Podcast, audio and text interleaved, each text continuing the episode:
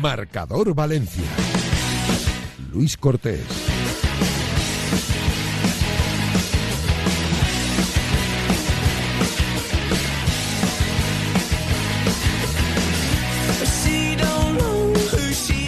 Saludos, ¿qué tal? Son las 7 y 3 minutos de la tarde y como cada día aquí comienza Marcador Valencia, como siempre a través de Radio Marca 98.7 de la FM en radiomarca.com en la app personalizada para esta radio y si no podéis escuchar el programa en directo, justo después lo colgamos en iVoox, ahí tenéis el podcast para poder escucharlo a cualquier hora del día. Fijaos en el ambiente. Así es, ahora se acaba de apagar, pero bueno, seguro que animarán más durante todo el partido. Estamos aquí en el Antonio Puchades, en un Antonio Puchades absolutamente repleto de gente. No hay entradas, no hay sitios en el parking para aparcar, hay colas para entrar en el estadio donde habitualmente juega el Valencia Mestalla y también el Valencia femenino, porque ahora mismo, desde hace 3 minutos y 36 segundos, se está celebrando un Valencia femenino, Barça femenino. El campeón de Europa, el campeón de Liga, viene al Antonio Puchades en este caso. Lo hace en tres semanas, lo hace un miércoles, así que coincide en este caso, además en horario, con el eh, marcador Valencia. Y hemos decidido en este caso venir hasta aquí, hasta el Antonio Puchades, para hacer el programa, para hacer este marcador Valencia in situ, desde este estadio que está albergando el Valencia Barça femenino. A ver, para poner en este caso en eh, contexto a todo el mundo que esté ahora mismo encendiendo la radio y que no sea un habitual en el deporte femenino. Em, el Barça femenino es todopoderoso, es líder absoluto de la primera división, ahora mismo a 10 puntos del segundo, no ha perdido ni un solo partido, lo ha ganado absolutamente todo. Y además es eh, campeón de Europa, el año pasado también llegó a la final de la Champions, es eh, un equipo que está a día de hoy a años luz, en este caso, del resto de equipos de la primera Iberdrola. El Valencia femenino lleva ganados tres partidos consecutivos desde la llegada de Jesús Oliva al banquillo del conjunto Che. Por lo tanto, a ver, no voy a decir que este partido se tiene que tomar como una fiesta después de las últimas victorias del Valencia femenino, pero sí que puedo decir que se afronta con una tranquilidad grande, porque además es un partido aplazado, no es una nueva jornada de liga, es un partido aplazado se toma con cierta tranquilidad por parte del Valencia femenino después de las últimas tres victorias que han colocado al conjunto de Jesús Oliva séptimo a tan solo un punto de la Real Sociedad que es sexto y a cuatro puntos del quinto que es el Madrid Club de Fútbol Femenino. Malas noticias por ahora, va perdiendo. En el minuto 2 eh, se ha adelantado el eh, Barça femenino con gol de Fridolina Rolfo, eh, con polémica porque pedían fuera de juego la afición y las jugadoras del Valencia femenino, pero llegamos al minuto 5, por ahora 0-1. Gana el Barça, pero seguro que nos lo vamos a pasar muy bien, nos vamos a divertir y vamos a contar con muchos protagonistas en el día de hoy, donde por supuesto también vamos a hablar de la última hora del Valencia Club de Fútbol, que es mucha y nutrida sobre todo después de un maratón que hemos vivido en el día de hoy, desde las 11 de la mañana en directo Marca Valencia hasta las 3 de la tarde, cuatro horas de programa que han comprendido en este caso la rueda de prensa de las 11, comprendida entre la presidenta Lei Junchan, el director corporativo Javier Solís y el director técnico Miguel Ángel Corona.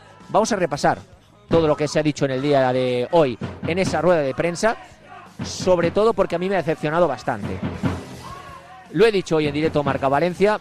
Ahora obviamente daré mi opinión, desgranaré un poquito también eh, todo lo sucedido, lo que me ha parecido a mí que ha sucedido en esa rueda de prensa. Repito, insisto, para mí, uy, le acaba de pegar al poste a su Martínez para el Valencia femenino. Tremenda la ocasión del conjunto de Mestalla que ha podido suponer el empate. Como decía, está siendo un partidazo. Para los que no lo estáis viendo, está siendo un auténtico partidazo. El femenino del Valencia está atacando y está poniendo en apuros al Barça y la afición lo está notando. Como decía, ha sido decepcionante la rueda de prensa esta mañana, sobre todo porque se han dado muy pocas respuestas, muy, muy pocas respuestas y menos todavía soluciones. Y las pocas respuestas que se han dado, sinceramente, con la mano en el corazón, y mira que yo intento ser lo más comprensible posible, no se las cree absolutamente nadie. No se las cree absolutamente nadie. En referencia a la salida de Gatuso, al mercado de fichajes, al proyecto del Valencia Club de Fútbol, a la llegada de Boro, a la posible venta del club Mm, titulares pocos, porque no ha habido casi ninguno, pero muchas cosas que analizar. Más de lo que no se ha dicho que de lo que realmente se ha dicho en esa rueda de prensa. Hablaremos y mucho de hoy, por supuesto. También debatiremos en nuestro debate del día acerca de lo concurrido en el día de hoy en eh, la sala de prensa de la ciudad deportiva de Paterna. Posteriormente ha comparecido también Salvador González Marco Boro, el actual técnico no interino del Valencia, porque va a estar, en principio, lo ha confirmado el mismo hoy, hasta final de temporada, en la previa de todo un partido contra el Real Madrid, porque hay que recordar que mañana el Valencia a partir de las 9 de la noche se mide en el Bernabéu al Real Madrid. El conjunto de Mestalla viajará mañana en este caso hasta tierras madrileñas para jugar ese mismo partido. Hoy contaba en directo Marca Valencia que había cambiado el modus operandi de los viajes el bueno de Boro, Gatuso, siempre viajaba el día de antes y eh, en este caso el Valencia va a viajar el mismo día. Bien, me cuentan que viajar en el día a Madrid ya estaba programado de antes, incluso con Gennaro Gatuso,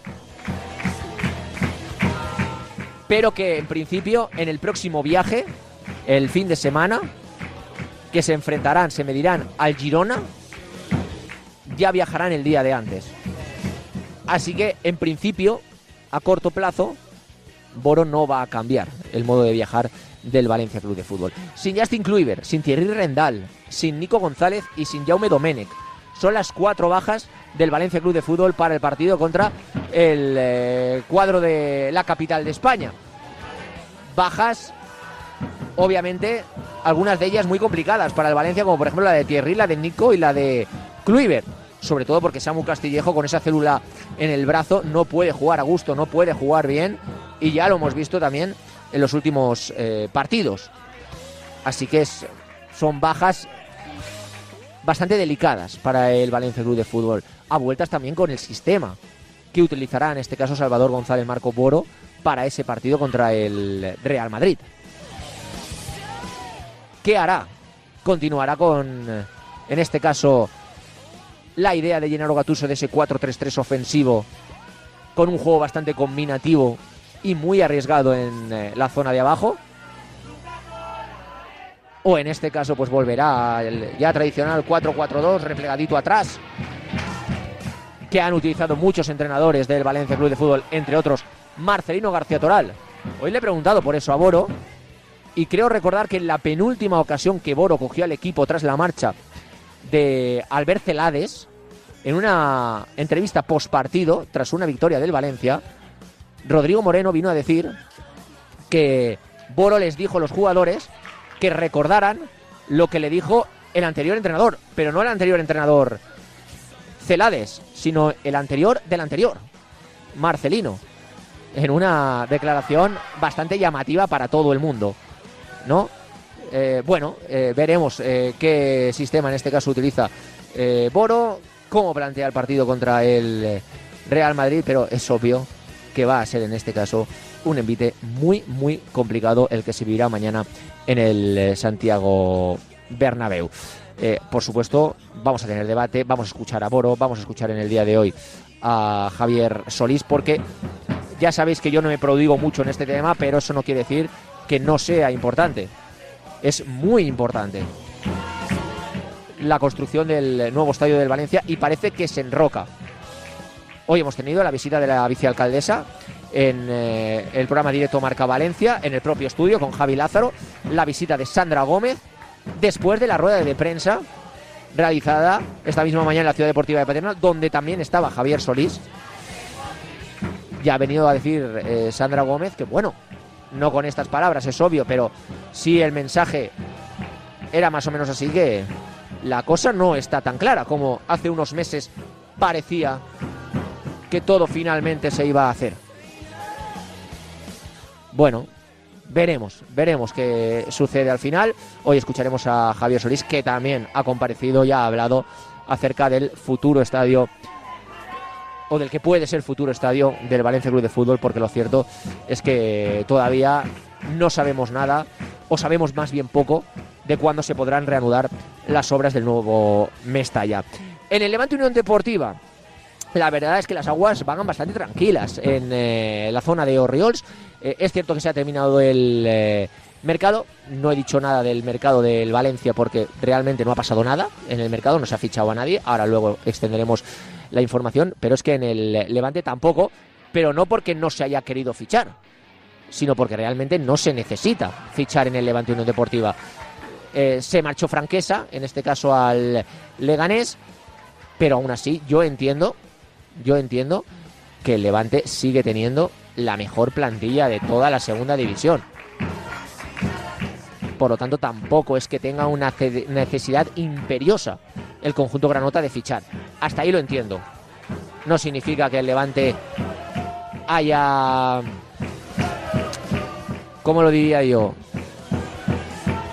No haya mejorado la plantilla, ni haya restado calidad a la plantilla en este mercado de fichajes, ni haya perdido fuelle con respecto a sus rivales por ascender. Yo creo que no. Simplemente el Levante ha demostrado, cuando ha cogido las riendas del banquillo Javi Calleja, que es un equipo lo suficientemente capacitado para lograr sin fichajes, en este caso, el poder ascender y poder lograr esas dos primeras plazas que le darían el ascenso directo a la máxima categoría.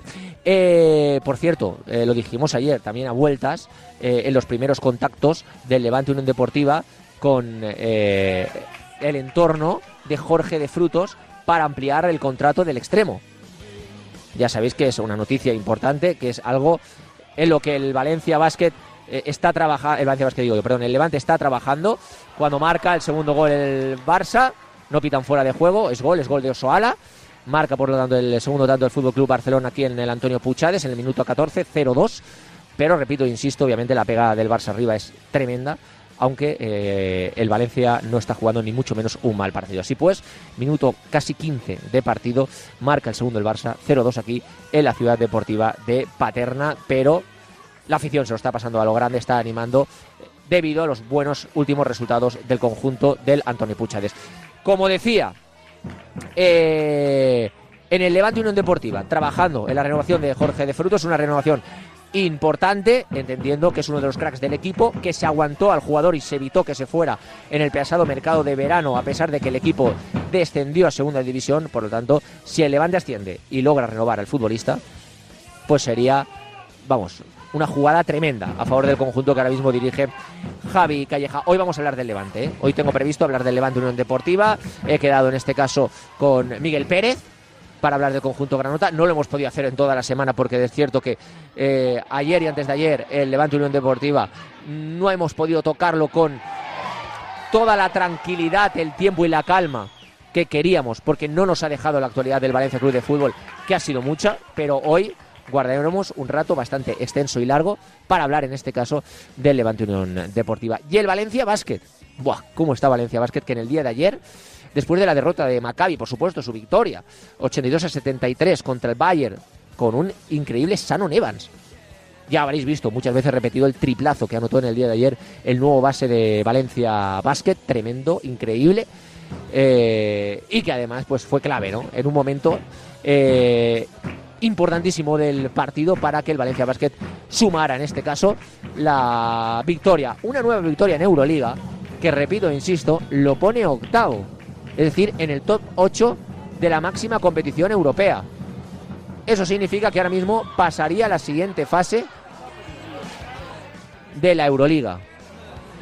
Brutal, brutal. 82 a 73, vaya racha que lleva en este caso el conjunto que entrena y que sigue entrenando, por fortuna, Alex Mumbrú. Eh, cuidado también en este caso porque el próximo partido que jugará Valencia Basket, mañana, todavía en la Fonteta, contra Maccabi de Tel Aviv, será un duelo directo por esas zonas que dan el pase a la siguiente ronda, a esa eh, nueva ronda de la Euroliga, un Maccabi de Tel Aviv que está más o menos en la misma zona que el Valencia Basket y que por lo, tanto también está luchando por entrar en ese top 8. Em, Hoy no podemos hablar de básquet, pero eh, entiendo que mañana que nos queda un marcador Valencia, aunque sea de media hora, intentaremos tocar un poquito la actualidad del Valencia Básquet, que en una semana súper ajetreada de cosas no la hemos podido tocar. Por cierto, llevamos 17 eh, minutos aquí del partido en el Antonio Puchades. Me está pareciendo la colegiado en el día de hoy, que ahora, ahora miraré quién es, porque realmente no he podido ni mirar quién es. La colegiado. María Planesterol. Me está pareciendo un poquito que está pitando no voy a decir a favor del Barça porque sí, ya están todos diciendo, ya están llorando, tal, no sé qué. Pero es que eh, le acaban de medio anular un gol al Valencia femenino, que yo no he visto absolutamente nada. Y luego dos fueras de juego que a mí me parecen bastante dudosos. Cuando eh, los dos goles del Barça yo tiraría la línea porque, sinceramente, si hubiera VAR, eh, veríamos si hubieran subido o no al marcador. Pero, bueno, aquí no hay VAR, aquí hay que confiar en este caso en eh, la virtud de las líneas y por ahora minuto 18 eh, Valencia 0 Barça 2. Así pues, llegamos a las 7 y 19 minutos de la tarde con el grandísimo Pascual Zamora en la dirección técnica, con Javi Lázaro, labores de producción y de redacción. Recibir un cordial saludo del que os habla. Yo soy Luis Cortés. Estáis aquí en vuestra casa en Marcador Valencia y si queréis podéis estar con nosotros hasta las 8 de la tarde.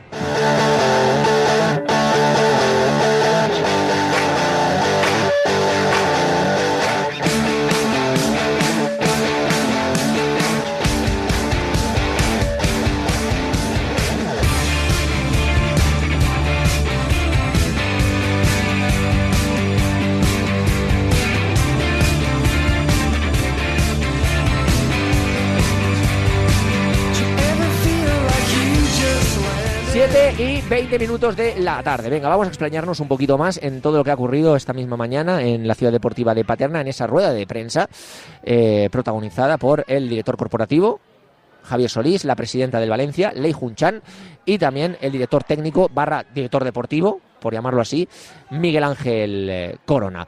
Em, primero, en lo que se refiere al aspecto deportivo, vamos a empezar por ahí.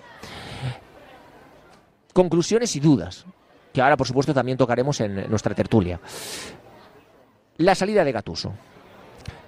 Ha dicho Miguel Ángel Corona y también Lei Junchan que no han tenido nada que ver los fichajes en la salida, o los no fichajes, mejor dicho, en la salida de Gennaro Gatuso del Valencia Club de Fútbol.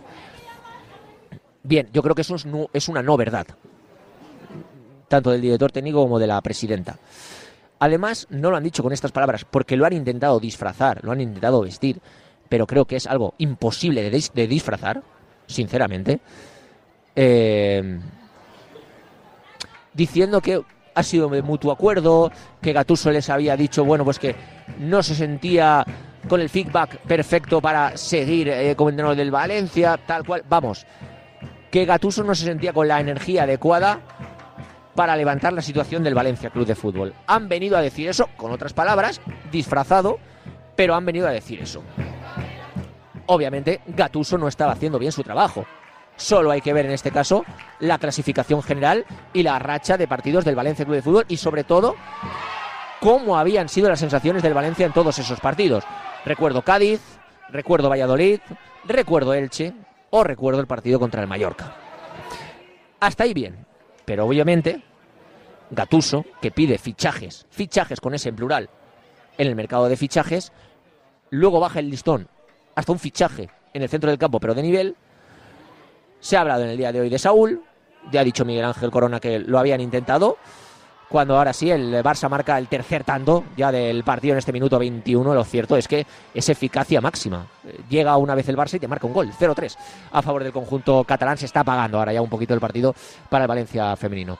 Como decía, eh, incluso de Saúl eh, en el día de hoy, el director deportivo, Miguel Ángel Corona, no ha llegado a decir su nombre, pero ha dicho que intentaron a un futbolista que ya había salido en prensa en los últimos días, pero que no ha podido ser porque no alcanzaban económicamente hablando a ese futbolista. Bien, eh, yo creo que ha sido un cúmulo de circunstancias que han hecho a Gatuso ya bajar los brazos y abandonar el barco. Lo de Lato, lo de Jesús Vázquez, lo de Saúl, lo de más fichajes, la incapacidad de traer a nadie por parte del Valencia. Que deportivamente hablando Gattuso lo estaba haciendo mal, sí. Pero que el componente de no reforzar al equipo y las decisiones deportivas que había tomado la propiedad de los últimos días, como por ejemplo Jesús Vázquez Olato, habían influido también. Había perdido rédito, había perdido fuerza. Llenaro Gatuso con respecto al vestuario y su toma de decisiones dentro del club. Pero claro, ahora yo me pregunto una cosa, que es una reflexión a la que he llegado hoy también en directo Marca Valencia. ¿Y Gatuso? ¿Qué tiene que decir de esto?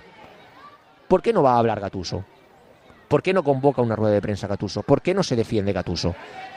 ¿Por qué Gatuso deja que hoy el director deportivo y la presidenta Lee Jun digan que bueno, que no ha tenido nada que ver los fichajes, ni el aspecto deportivo, que lo único es que han llegado a un mutuo acuerdo en este caso, porque no se sentía con fuerzas el entrenador de seguir hacia adelante. ¿Esto lo va a aguantar Gatuso, campeón del mundo, que llegó con un punch y una energía tremenda al Valencia? ¿Va a aguantar esto Gatuso? No se va a defender Gatuso, no va a contar su verdad Gatuso. Nos vamos a quedar de Gatuso con una declaración de 40 segundos sin preguntas en el parking de la ciudad deportiva de Paterna despidiéndose diciendo a Mun Valencia y qué valiente es Boro, a mí me decepciona Gatuso así. Me decepciona y mucho, pero a día de hoy yo solo tengo la declaración de Corona y Lijun. No tengo más declaraciones que esa. Yo no sé si es por respeto a Peter Lim, que es amigo de, Jorge Méndez y Gatuso no ha querido hablar Creo que no es porque dice la verdad Corona y Elijun, sinceramente, pero no sé por qué no habla. Pero ahí me decepciona. Llenaro Gatuso. Sobre eh, Boro. Bueno, ha dicho Corona que no están buscando entrenador. Y Boro después en rueda de prensa ha ratificado que le han dicho que va a ser en este caso el entrenador del Valencia hasta final de temporada, obviamente dependiendo de los resultados, porque no hay que ser tontos. Si Boro empieza a perder partidos, pues igual, no lo sé, la dirección deportiva decide cesarlo y poner a otro entrenador. A mí esto me parece una decisión, no por Boro, repito, insisto, Boro no se tiene que enfadar con estos comentarios, creo yo, porque Boro está muy por encima de todo. Boro ya ha demostrado lo que tiene que demostrar, ha sacado de muchos berenjenales al Valencia Club de Fútbol y lo ha hecho muy bien. Pero Boro hace mucho tiempo que no es entrenador. Boro incluso la última vez no quería coger al Valencia Club de Fútbol. Y me cuesta creer que ahora mismo lo quiera coger. Ahora escucharemos un audio de, de si es un marrón coger ahora al Valencia. Él dice que no. Pero ha vestido un poquito su declaración de optimismo. Para él sí que debe de ser un marrón, entiendo yo. Boro ya no es entrenador. Boro no ve partidos. Boro ha dicho hoy que hasta este momento, que ha vuelto a ponerse chándal y a bajar al césped para entrenar al equipo, Boro no estaba viendo ni entrenamientos ni partidos. Si lo ha dicho hoy él en rueda de prensa, lo ha confirmado él. Hacía tiempo que Boro ya no se siente entrenador de ningún equipo. Un entrenador, aunque esté en el paro, ve fútbol, ve partidos, viaja, aprende, absorbe conocimientos. Eso ya no lo está haciendo Boro. Y no lo estaba haciendo Boro. ¿De verdad Boro hasta final de temporada? ¿De verdad? Esa es la solución del Valencia y no por Boro, ¿eh? Que no tiene culpa de nada, repito, insisto. No tiene absolutamente culpa de nada y ha demostrado todo lo que tenía que demostrar y muchas gracias a Boro, siempre, eternamente agradecido.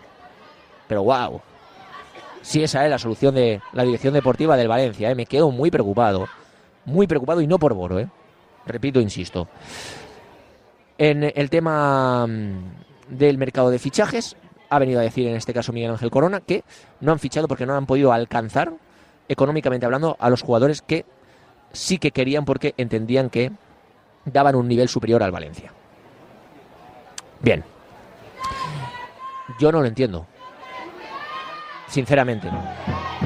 A mí me contó alguien desde dentro del club Además, me acuerdo el día que lo dije en directo Marca Valencia. Me lo contó alguien a mí que el fair play financiero, y además está puesto en Twitter hace tiempo, aquí en el Twitter de la arroba RM Valencia, me contaron que el fair play financiero del Valencia estaba entre en torno al 7 y 8 millones de euros. Ahí tienes que, es cierto, meter dentro el coste del traspaso, si lo hay, la amortización, que la habrá, y el salario del jugador, que también la habrá.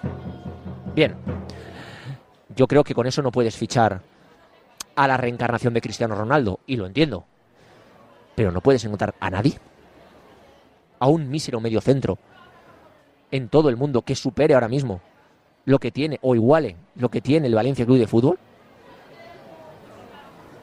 ¿Tan difícil es? Cuando todos los equipos han fichado. Valladolid, hasta el Elche, hasta el Mallorca. Todos. Menos tú. Bueno, y otros que no lo necesitan, porque obviamente, vale, el Villarreal no ha fichado ya, pero el Villarreal está en Champions. No se tiene que preocupar por esas cosas. O sí, ya lo decidirán ellos. ¿Tan difícil es? ¿Tan complicado? En los últimos dos días del mercado de fichajes, lo hemos contado hoy en exclusiva en Radio Marca, ha llegado una oferta del Red Bull Salzburgo de 3 millones de euros. Y cuidado, que en las últimas horas esto va increciendo, porque siguen intentándolo, porque ese mercado a mí me cuentan que todavía está abierto, y lo siguen intentando por Yarek. 3 millones de euros, incluso un poquito más. Con 3 millones de euros o 4 millones de euros, un poquito más, me dicen que es la oferta, tú no vas a salir de pobre siendo un club de fútbol. Vale, pero no me fastidies. Va a ayudar en este caso a que tú puedas obtener más rédito en el fair play financiero y tú puedas intentar hacer algún fichaje en este mercado de invierno. Yarek es un chaval con una progresión tremenda, con una proyección increíble y es uno de los jóvenes talentos de la Academia del Valencia. Ahora hay que entrar en el debate. Joder, perdón, con, con, con, perdón, joder, te estás jugando no descender a segunda división. ¿De verdad no vas a vender a uno de tus canteranos por 3, 4 millones de euros para poder fichar a un mediocentro de nivel y que intente salvar a tu equipo? Teniendo a canteranos en la posición de Yarek a doquier, teniendo a Cristian Mosquera, teniendo a Facu González ahora con Uruguay en el Mundial Sub-20. Teniendo en este caso a Rubo Martínez, ahí va Muñoz. Tantos y tantos. Si tienes que hacer un esfuerzo y te pagan, si tanto el problema es el dinero que no puedes ni pagar a tus jugadores, que le tienes que pagar con pagarés, ¿no vendes a un jugador?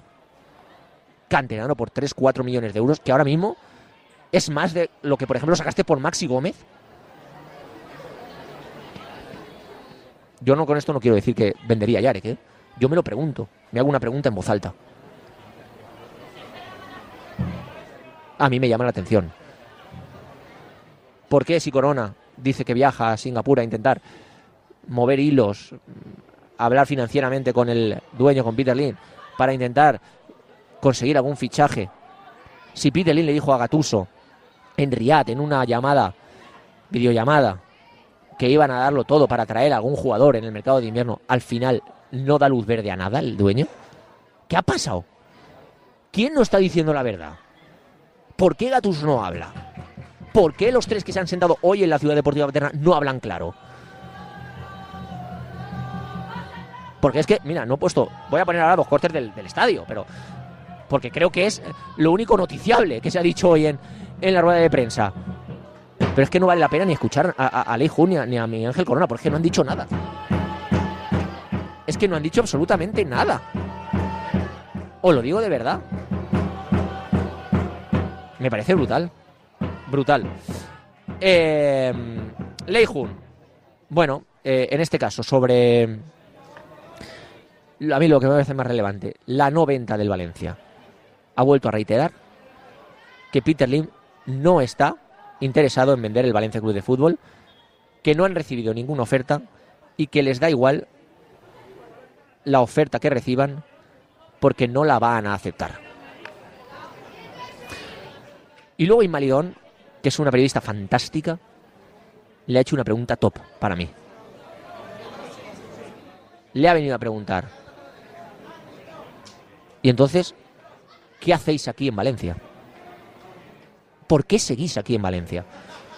¿Cuál es vuestro objetivo de seguir aquí en Valencia?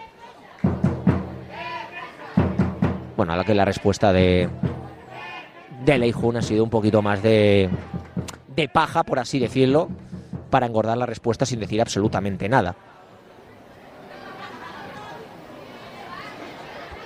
Pero es lo que tenemos todos, nos tenemos que preguntar. Si realmente tú quieres imponerte y decir, este es mi club, y me da igual que hayan 200 manifestantes, 1000, 15000, 20000, todo me estalla, que me estalla este vacío, me da igual, porque este es mi club y yo hago lo que quiero. Que yo creo un poco la respuesta de fondo que se podía leer hoy en, en Leijun. La respuesta de fondo para mí, que se ha podido leer hoy en Leijun, es que me da igual, que salgáis a manifestaros, que vacío me estalla, que me da igual, que no vamos a vender. Pero luego Imalidón ha dado con la clave. ¿Y por qué estáis aquí? ¿Cuál es tu objetivo? Paja para rellenar la respuesta. Y es algo que nos tenemos que preguntar todos. ¿Cuál sigue siendo ahora mismo el objetivo de Meriton en Valencia? Yo no lo sé. ¿Seguir desangrando un club histórico? No le encuentro ahora mismo el sentido a esto. José. Sánchez, desde Apun Media, ¿qué tal? Muy buenas tardes. Buenas tardes, Luco.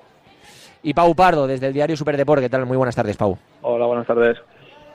Eh, bueno, yo no sé si queréis empezar por lo deportivo de lo que hemos escuchado esta misma mañana. Obviamente, también quiero una reflexión vuestra. A mí me parece pocas respuestas a lo que ha sucedido actualmente y las que he escuchado creo que no son verdad, yo lo digo abiertamente, y soluciones ninguna. Eh, ¿Vosotros qué pensáis de la rueda de prensa de hoy? Si quieres empiezo yo, Pau. Yo mm, primero me gusta que haya ruedas de prensa donde se pueda preguntar a la cara a gente con responsabilidad en el club qué está pasando. Eh, es algo que no estaba ocurriendo en las últimas temporadas con Anil Murti. Desde hace unos meses parece ser que quieren institucionalizarla. Y hubo una en octubre, ahora se ha producido esta, creo que obligada un poco por eh, los acontecimientos de la marcha de Gennaro Gattuso, dicho lo cual, eh, mm, lo has estado comentando durante todo el programa, Luco, eh, había un discurso preparado del cual nos han salido preguntáramos lo que preguntáramos. Han sido 90 minutos de pim pam pum. La verdad es que ha sido una rueda de prensa muy crítica, muy tensa, donde les han caído palos por todos los lados, unos más educados, otros menos educados, unos más directos, otros más indirectos, pero es que había muchísimos temas importantes, deportivos, económicos, institucionales, sobre la mesa para preguntar. Yo, como tú, Luco, me voy decepcionado con las respuestas que hemos obtenido. Lei Jun y Javier Solís mm, los he visto muy ceñidos a su guion, sin salirse mm, prácticamente ni una coma de todo lo que se les estaba preguntando y que ellos tenían preparado para responder. Sí que he visto más nervioso y dubitativo a Miguel Ángel Corona, pero pienso que porque también él tiene que defender la parte más indefendible de la actual Valencia, que es la deportiva, y sobre todo este mercado de fichajes es perpéntico con el equipo a un punto del descenso y que el día que esta plantilla es suficiente y que por eso no hacían falta fichajes, que sí, que lo han intentado hasta el final, que sí, que han eh, negociado hasta el último fin de semana en Singapur, pero la verdad es que deja bien a las claras para mí dos cosas la rueda de prensa de hoy. Una, que lo de Gatuso es una dimisión encubierta, Luco, porque si a ti tu jefe el día anterior te dice confío en ti y al día siguiente tú le vas a tu jefe y le dices no me veo con fuerzas de seguir, eso para mí es mm, me voy, no puedo seguir, me voy, por mucho que lo quieran vender de que de mutuo acuerdo, pero el mutuo acuerdo el día anterior era yo confío en ti. Eh, contractualmente, de cara a la galería, me imagino que hay que vestir un poco la situación, pero para mí, después de escuchar hoy a los implicados, lo de Gatuso ha sido una dimisión encubierta. El tema económico, ahora Pau seguro que nos cuenta más después de la exclusiva que mm, nos descubrió ayer el Superdeporte del tema de los pagarés a los futbolistas. Y, y, la parte institucional, pues ya lo has dicho tú también durante el programa. Peter Lim a día de hoy no quiere vender, su objetivo no es vender y le da igual pase lo que pase en el club, que todo va a seguir igual. Sí, yo, la verdad, Luco, estoy de acuerdo con el, compañero. Eh, creo que la rueda de prensa ha sido una pantomima histórica. No sé quién es el responsable o quién es el que le debe decir a los que comparecen en nombre del Valencia que una rueda de prensa es para responder a lo que te preguntan, no hacer un acto cosmético en el que pregunten lo que te pregunten, tú vas a ser un frontón y vas a vender tu discurso. Me gustaría además también que, más allá de, los discursos prefabricados y las, frases hechas y preparadas, como por ejemplo hacemos eh, internamente autocrítica, que también nos cuenten qué es lo que piensan que hacen mal, porque yo les puedo decir innumerables cosas que, hacen mal, pero sí que me hace gracia que prácticamente es una frase que, hacen antes de, su gran discurso para, bueno, eh, quedar como, como algo modestos, pero posteriormente eh, te venden la burra de que, de que ellos trabajan, de que ellos se dejan la piel. También me, ha, parecido incluso ofensivo la frase de eh, que quieren al club tanto como los aficionados. Yo sinceramente ahí casi me caigo de la silla, eh, no, no doy crédito a lo que escucho.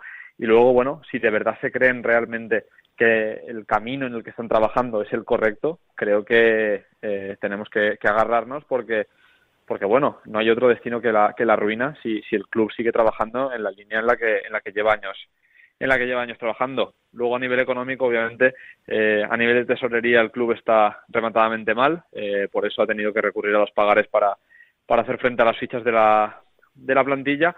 Y en el mercado de fichajes eh, creo que o falta mucho trabajo o no, o no me lo explico. al final, es verdad que el, Valencia necesitaba ciertos jugadores para dar un salto competitivo, pero también para, para, creo que, alimentar el nivel de la rotación de su equipo.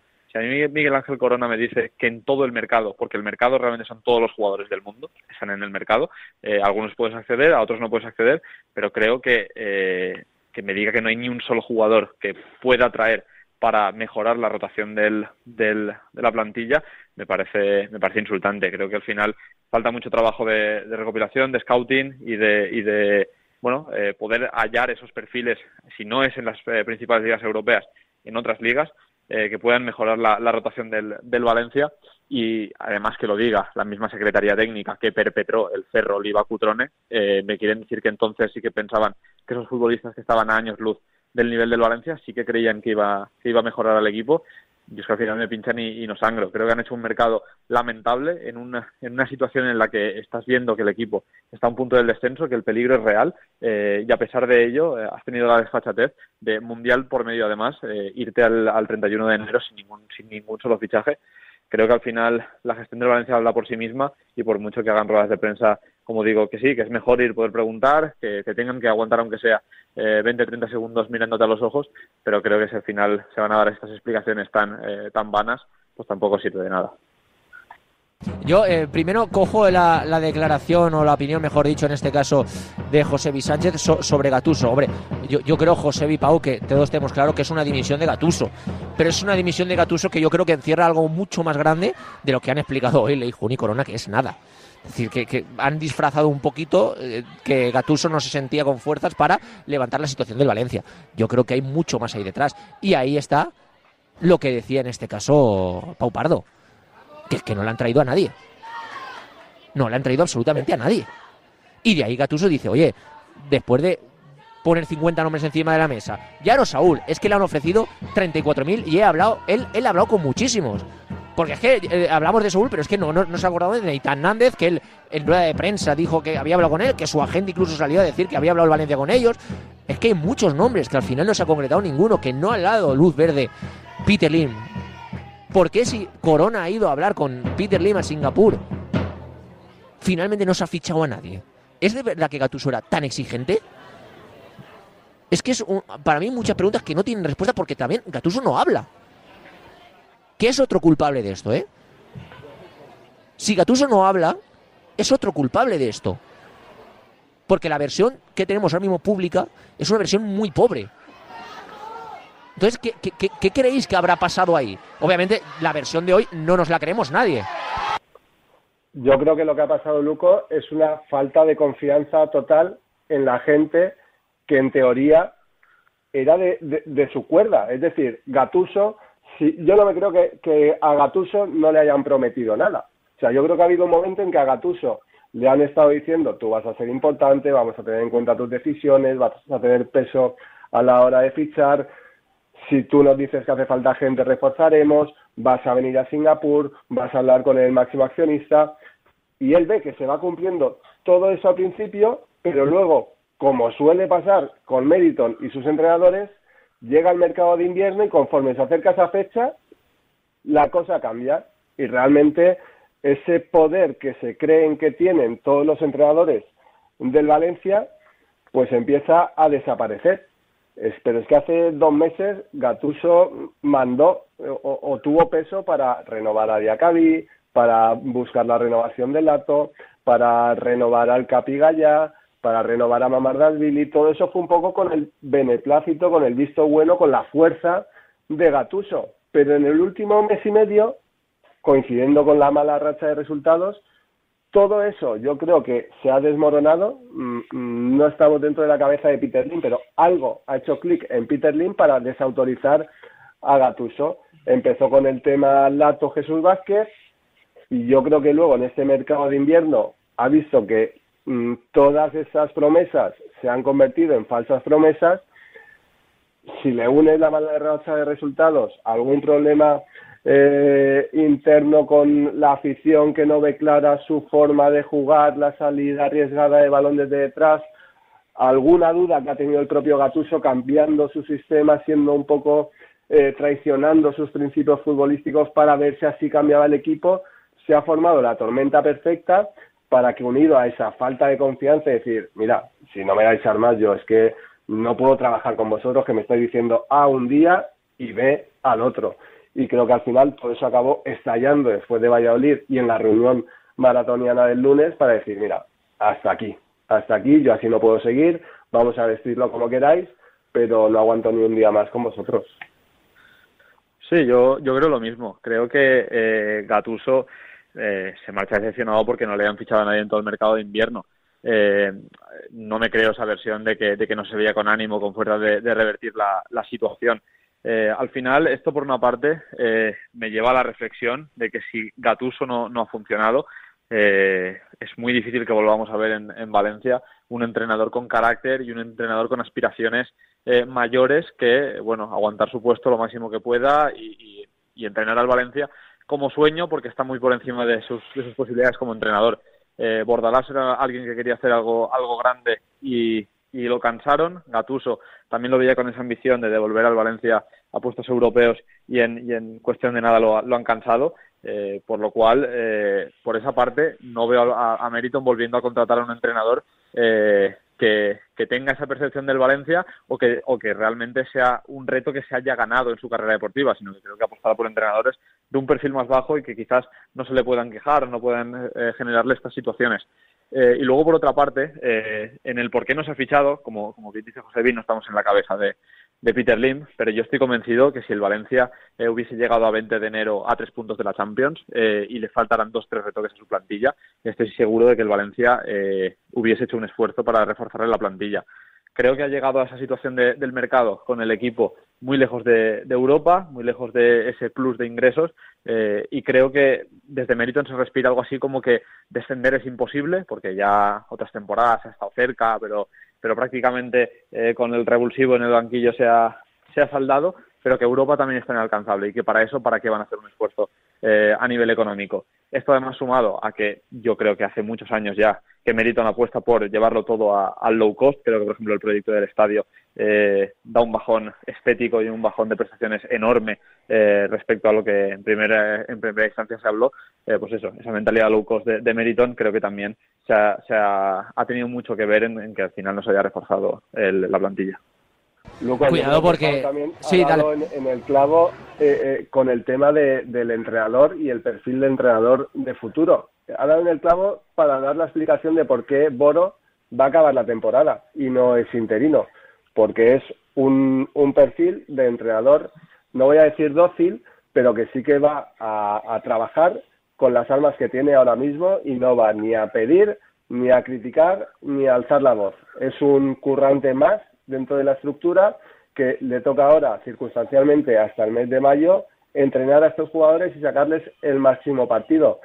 Pero como bien ha dicho Pau, si eh, un perfil que para mí encajaba perfecto como Gatuso, que es próximo a Méndez, Méndez próximo a Lim, exfutbolista, con carácter, con ascendencia en el vestuario, con un estilo alegre, eh, un líder que sabía ganar a la afición, si todo ese eh, cóctel perfecto tampoco ha funcionado, no solo a nivel, a nivel deportivo, que ya sabemos que el fútbol no es matemáticas y los resultados pueden no llegar, sino tampoco a nivel institucional y de relación con Meriton, si el cóctel Gatuso, que era perfecto, no ha funcionado, yo creo que no va a funcionar ninguno más. Y por eso, como dice Pau, no van a invertir en un entrenador de aquí al final de temporada, digamos, profesional, no digo que Boro no lo sea, sino que Boro es interno, me refiero del círculo profesional, porque uno, eh, la gente ya está resabiada y sabe lo que hay aquí,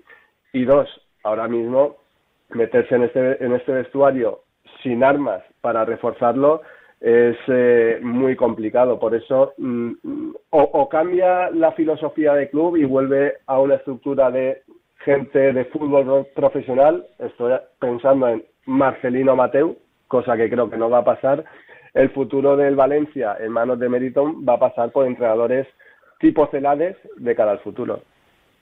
La última y quiero que seáis muy rápido porque me he comido ya todo el... Es que, mira, os lo prometo, acabo de mirar el, el, el, el reloj y digo, tío, me quedan 10 minutos de programa, es que no puede ser. O sea, es que no puede ser esto. No, no, es brutal, es brutal. Y es que además me dice Paju que tenemos una publi, esto es imposible. Escúchame, ser por favor muy rápidos, que es la última pregunta, me, me queda mucha más, pero es que no podemos, porque tengo que irme también al levante. Eh, una cosa, chicos, Boro hasta final de temporada, un entrenador que, bueno, no es por Boro, de verdad, Boro no se puede enfadar porque diga esto. Boro ya no es entrenador. O sea, Boro es una persona que te puede coger el equipo 3, 4, 5, 6 partidos, pero media temporada entera, No veía partidos, no veía entrenamientos, lo ha dicho él hoy en rueda de prensa. ¿Qué os dice? ¿Qué os nos traslada esta decisión? Rápido, eh, por favor. Dale, Pau. Sí, yo creo que pocas ganas de, invertir, pocas ganas de reforzar eh, un poco de, bueno, eh, dar por hecho que... a Gatuso no lo has pagado, ¿eh? O sea, Gatuso no, no tiene indemnización. O sea, perdona, es por, por, por, lo que te has dicho tú, muchas, muy pocas ganas de pagar y de apostar. Es que a Gatuso tú no le has pagado nada, ¿eh? Vale, perdona, Pau.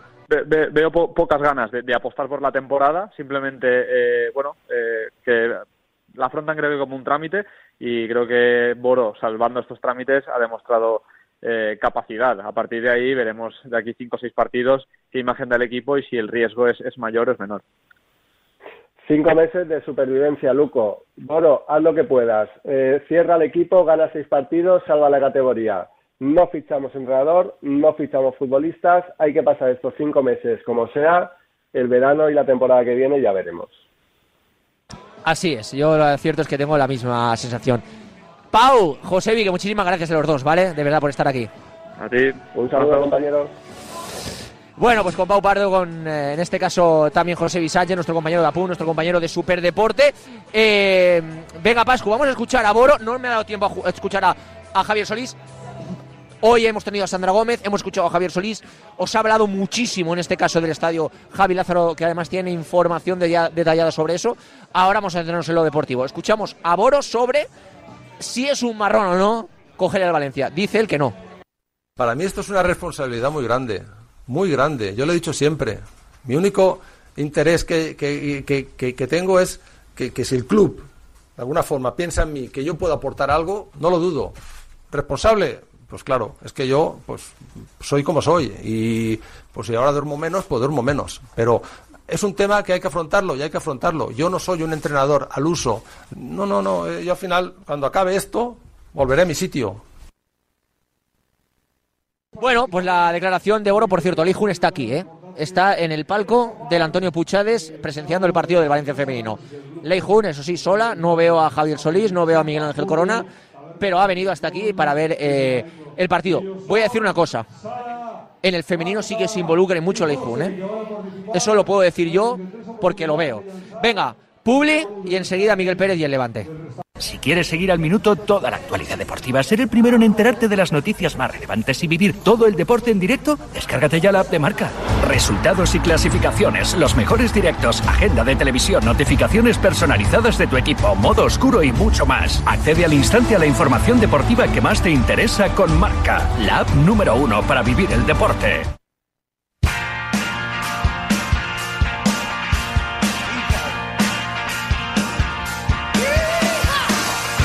Estás escuchando Marcador Valencia con Luis Cortés.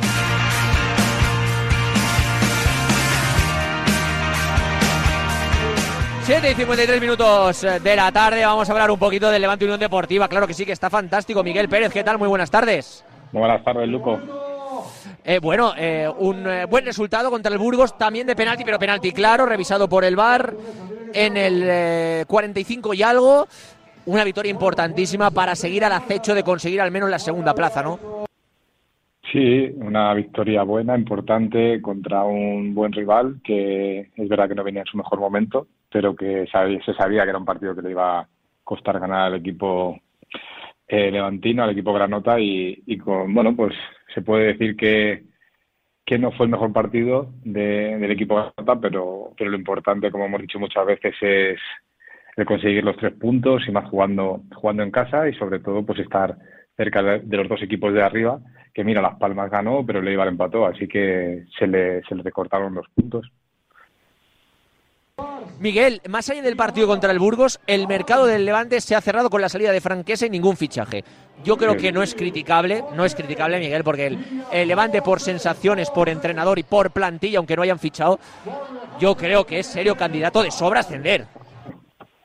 A ver, es serio candidato a, a estar arriba sobre todo. Eh, es cierto que hay otros equipos como Las Palmas o el Deportivo Alavés o el mismo Granada que se han reforzado con jugadores eh, bueno de primer nivel, digamos de primera división y el Levante si no ha fichado eh, entiendo que aparte de, de entender que hay buenos jugadores es porque a lo mejor el, en el tema económico pues ha habido algún algún problema. A mí ciertamente me hubiese gustado que el Levante también hubiese fichado un delantero como han hecho los otros equipos que, que están arriba, pero pero si no lo han hecho entiendo que es por las dos cosas que hemos que estaba comentando, una porque piensan que tiene buena plantilla y dos porque a lo mejor el límite salarial pues no le no les permite hacer ese tipo de fichajes.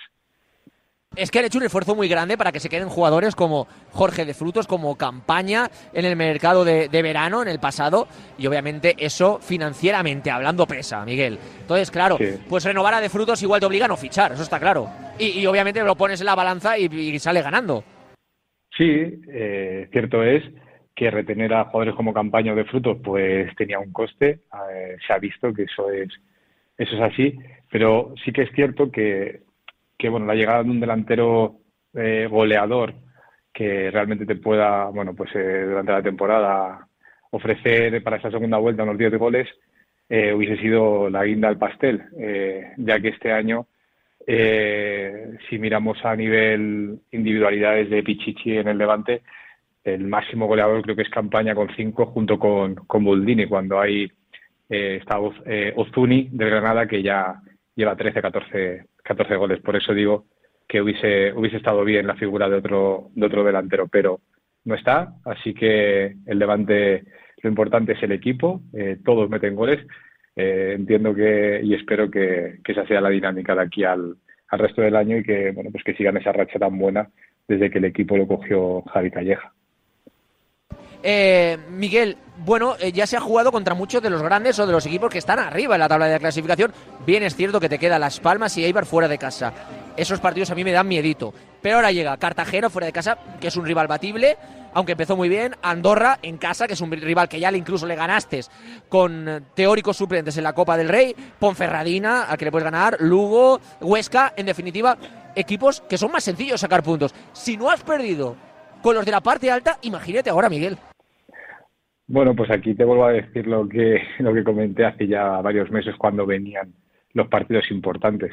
Eh, entiendo que, que el Levante, este, de- este fin de semana tiene un partido difícil, porque el Cartagena es verdad que no tiene nada que ver con el equipo de la primera vuelta, pero juega en su campo. Eh, ya sabemos lo que pasó hace muchos años, el año del ascenso en el que yo, yo estaba allí. Sé que les va a esperar un, partido bonito, intenso, emocionante y aparte, eh, bueno, he estado viendo eh, todos los aficionados que, que van a ir para, para el partido del domingo, así que espero que, bueno, pues que le den ese aliento y que, y que realmente el equipo le dé motivos al aficionado para seguir creyendo. Y luego, pues es verdad que son partidos, bueno, pues no de equipos que están en la zona de arriba, sino más tabla media, eh, tabla de abajo. Ojalá el Levante siga teniendo la misma intensidad, que el mismo compromiso que, ha tenido con, los partidos importantes. Desde luego que sí. Miguel, ¿te dejas algo más en la mochila o vamos cerrando ya? No, que, que, viene por la afición de, del Levante. No sé si había ya 400 entradas vendidas, que, que bueno, es una. Sí, sí, van a hacer viaje, sí. Sí, sí, sí, aparte, no sé, son muchísimos aficionados y aparte de los bonitos recuerdos de, de hace muchos años, pues entiendo que, el aficionado cree en este Levante y por eso, por eso hay tantos aficionados que, que van a ir al partido. Así que ojalá el Levante consiga una victoria importante y se la dedica a ellos. Claro que sí, seguro que sí, Miguel. Siempre es un placer. Te mando un abrazo enorme, ¿vale? Un abrazo enorme, Luca. A ti y a todos los oyentes, como siempre. Claro que sí, qué grandes. Miguel Pérez. Llegamos a las 7.59, qué rápido se me ha pasado todo. Estamos en el descanso del partido entre el Valencia femenino y el Barça femenino. Pierde 0-3 el Valencia femenino. No os preocupéis porque ahora en marcador con Pablo Parra seguiremos informando del partido. No os preocupéis porque continuaremos aquí informando del partido. Pero bueno, parece que ya se ha apagado un poquito el partido, pero nos lo estamos pasando genial. Gracias, Pascu. Excelente trabajo. Regresamos mañana a partir de la 1 con directo Marca Valencia, a partir de las 7 con más Marcador Valencia. Que paséis una buena tarde, noche de miércoles. ¡Adiós!